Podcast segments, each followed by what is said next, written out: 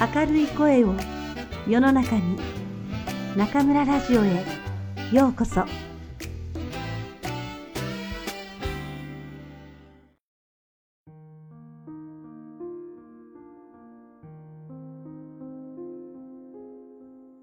自分らしさはいらない松浦弥太郎。心と頭でしっかり謝る。しっかり謝れる人を見るとすごいな。ちゃんと心で考えているな。と思います。失言や失態をした。迷惑をかけた。配慮が足りなかった。傷つけた。怒らせた。誰でも過ちを犯すことはあります。過ちは必ず起きるものだから、肝心なのは、その時にきちんと申し訳ございませんでした、と謝れるかどうか。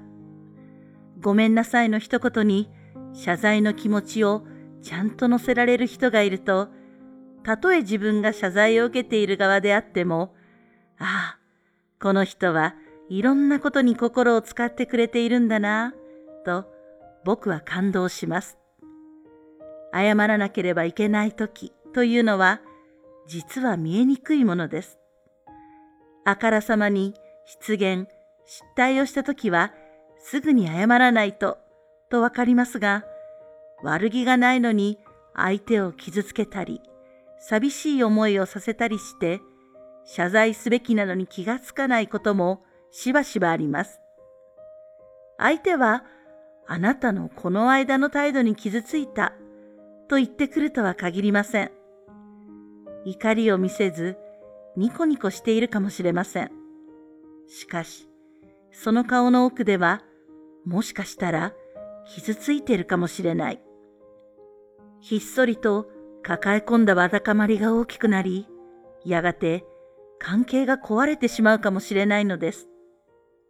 謝罪すべきかどうかを知るには、心で考えるしかありません。どれだけ想像力が働くかに尽きると思います。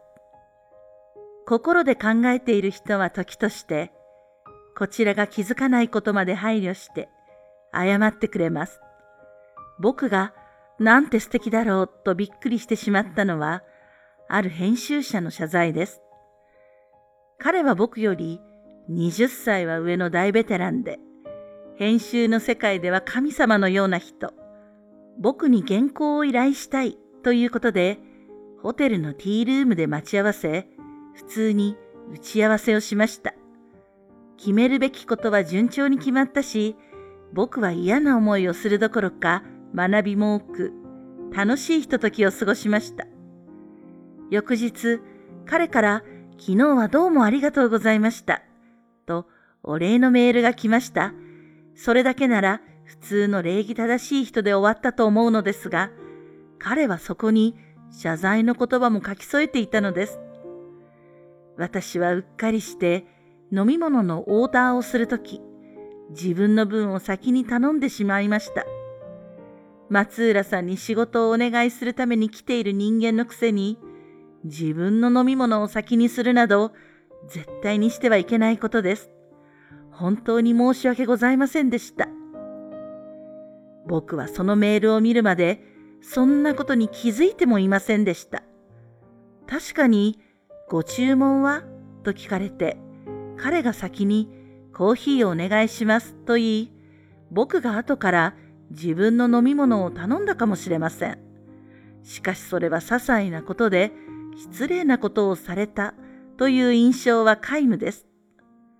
彼の謝罪のメールを読んだ僕が、そうか、気づかないうちに失礼なことをされていたのか、などと憤るはずもなく、逆に嬉しくなりました。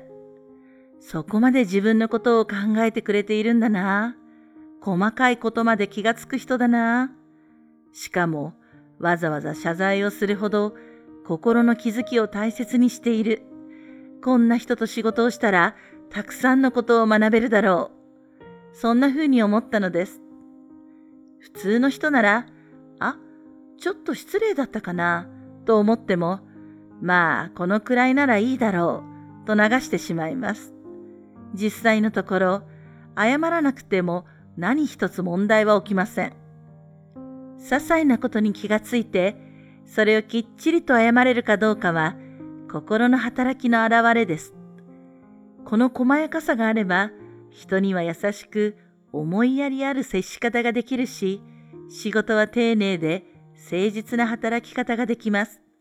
その繰り返しで信用ができていき、困った局面も切り抜けていけるのではないでしょうか。その編集者が神様とまで評価される秘密を垣間見た出来事でした。謝るべきかどうか気づくのは心の役割ですが、いざ謝るとなった時には頭でも考えましょう。謝罪は難しいものだからこそ、マナーや定型が不可欠であり、それをマスターするのは頭の役目です。世間の常識としての誠意ある謝罪の言葉、タイミング、態度はきちんと押さえておきましょう。人にはいろいろな価値観があるため、私のスタイルはこれ、と自己流の謝り方で押し通すと、相手の価値観と違っていて、謝罪したことにならない場合は多々あります。自分の物差しを無理やり当てはめても万人に会うとは限らない。自分に非があるときは自分らしさを一切排除し、冠婚葬祭のごとく定型を守りましょう。それはわかるけど、あの人とは親しい間柄だから大丈夫と甘く見てはいけません。心で考えたお詫びの言葉から始めると、謝りに来たのか、おしゃべりに来たのか、わからなくなることもあるのです。どんな間柄であっても、謝罪をするのであれば、けじめをつける。一回はちゃんと手を膝に置いて頭を下げ、必要とあれば土下座するくらいのことは当然です。ただし、定型だけでは単なるマニュアルになってしまうので、頭で考えた定型の謝罪にプラスして、心で考えた自分の言葉でも謝ること。自分の心の表し方としてふさわしい立ち居振る舞いと言葉を選びたいものです。頭の謝罪と心の謝罪、どちらが欠けても相手に伝わるお詫びにはなりません。頭で考えた定型をベースに、心で考えた自分らしさをプラスする。そこで初めて謝罪が完結するということです。許してもらえるかどうかは別問題であるということも覚えておきましょう。いずれにしろ、お詫びはできるだけ早く。スピーディーであるべきなのはお礼も同じです。お礼と謝罪はいつもセット。